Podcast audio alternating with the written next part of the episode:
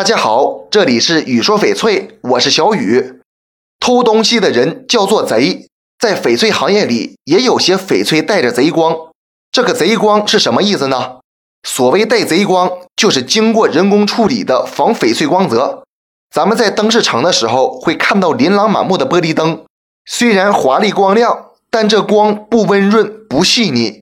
人工处理过的翡翠也是这样，贼光存于表面，非常张扬，和天然翡翠的宝光截然不同。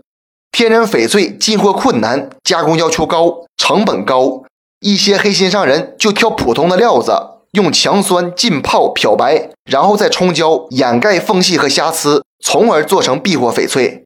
仔细观察避货翡翠，会发现表面坑坑洼洼的纹路，而天然翡翠表面一定是光滑细腻的。避货翡翠内部结构松散，矿物结构模糊，还有的商家会用玻璃翡翠来行骗。玻璃翡翠也叫冰翠，在灯光下时，无论多精细，内部还是会有气泡的，并且颜色特别均匀，均匀到不自然，通常还有流纹状的色带。假翡翠没有任何价值，尤其含有大量化学品的翡翠，极易对皮肤和人体造成伤害。所以大家在选购时一定擦亮眼睛，谨慎下手。这期节目就给大家讲到这里了。